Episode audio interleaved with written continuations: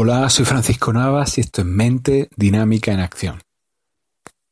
Hoy voy a hablar de la energía, de, cómo la perdemos, de, del drenaje de energía. Y hoy no grabo solo, hoy grabo con, con Jaco. Jaco no habla, pero Jaco, Jaco se hace muy presente. Jaco es mi perro y, y estos días estoy, estoy con él. Y, y también tiene mucho que ver ya con el tema de, la energía, porque han sido unos días agotadores. Eh, han sido unos días que desde el punto de vista energético han sido días muy intensos. Días... Eh, he tenido varias consultas, he tenido mucha intensidad, he recibido llamadas importantes, he tenido pues lo que es la vida, ¿no? Eh, punto de impacto emocional, he tenido que hacer mucho gasto energético. Por ejemplo, atendí hace unos días un caso de, una fobia arraigada durante un par de años y, y, después de una hora de trabajo la eliminamos la fobia.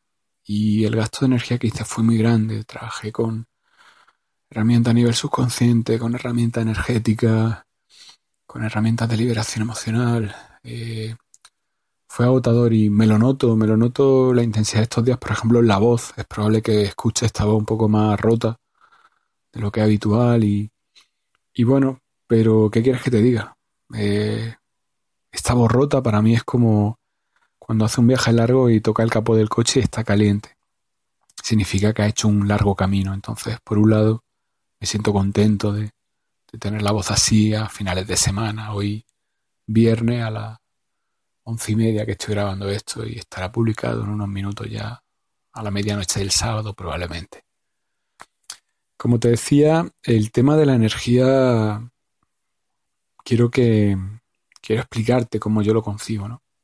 No sé si a ti te ha pasado alguna vez de estar en un entorno y, de pronto ver a alguien y sentirte agotado, y cuando digo agotado me refiero a todos los niveles. Física, mental, incluso emocionalmente, energéticamente también. Y esto es algo que, ha pasado siempre. Hay personas que son más sensibles a ello, hay personas que se dan más o menos cuenta, hay personas que cuando les pasa lo achacan a, factores cotidianos. Bueno, hoy he dormido mal, no he echado siesta, no, no he parado en toda la mañana, pero las personas que nos centramos un poco tenemos a cierta sensibilidad, bien por repetición, bien porque es como una tendencia, un sexto sentido. Esto conecta un poco con el audio que hablamos de la intuición en la clave hace un par de semanas. O bien porque estás tan expuesto a una situación que al final acabas pillando, pillándole el truco, ¿no? Yo, por suerte, eh, estoy siempre en contacto con personas que te transmiten una emoción, ¿no? Y, y desde que empecé con la, con la consulta me di cuenta de lo importante que era cuidarme a nivel energético, porque recuerdo mis primeros pacientes hace ya, hace ya casi 10 años, parece que fue ayer. Y recuerdo esas primeras sesiones de trabajo en las que me era muy normal que yo acabara de trabajar, de atender a alguien y me tuviera que acostar, agotado, un dolor de cabeza enorme. Era, le ponía tanta intención a querer tirar de esa persona con mi energía, con mi gana, intentando motivarla, intentando arrastrarla a ese cambio de plano que, que lo daba todo y me quedaba, pues me quedaba eso, agotado, vacío. Y eso fue un problema, un problema en los inicios del trabajo hasta que aprendí un poco a protegerme, ¿no? A dar, pero sin vaciarme, a respetarme también a mí, porque si, si lo das todo no puedes ayudar. Si te sientes vacío, no puedes dar a nadie nada o no puede inspirar a nadie mostrando lo que tú tienes, porque no tienes nada, simplemente estás vacío.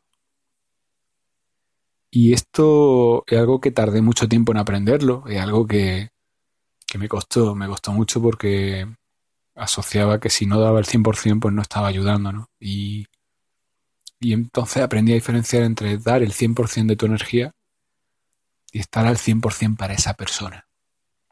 Normalmente quien acude a, a mí no, no viene pidiendo mi energía, viene pidiendo mi guía y tardé un tiempo en aprender eso.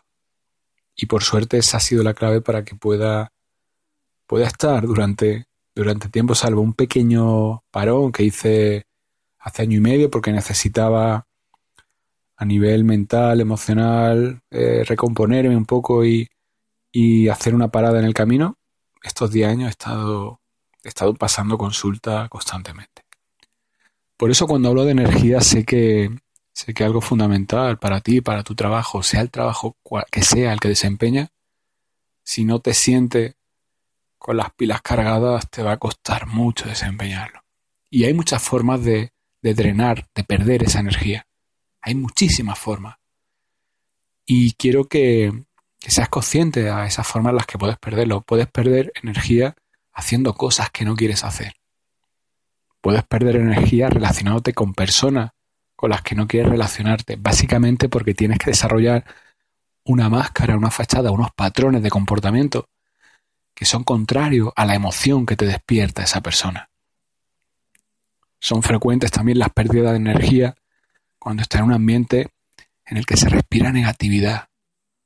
Hoy, por ejemplo, iba yo por la calle andando. ¿Te está gustando este episodio? Hazte fan desde el botón apoyar del podcast de Nivos. Elige tu aportación y podrás escuchar este y el resto de sus episodios extra. Además, ayudarás a su productor a seguir creando contenido con la misma pasión y dedicación.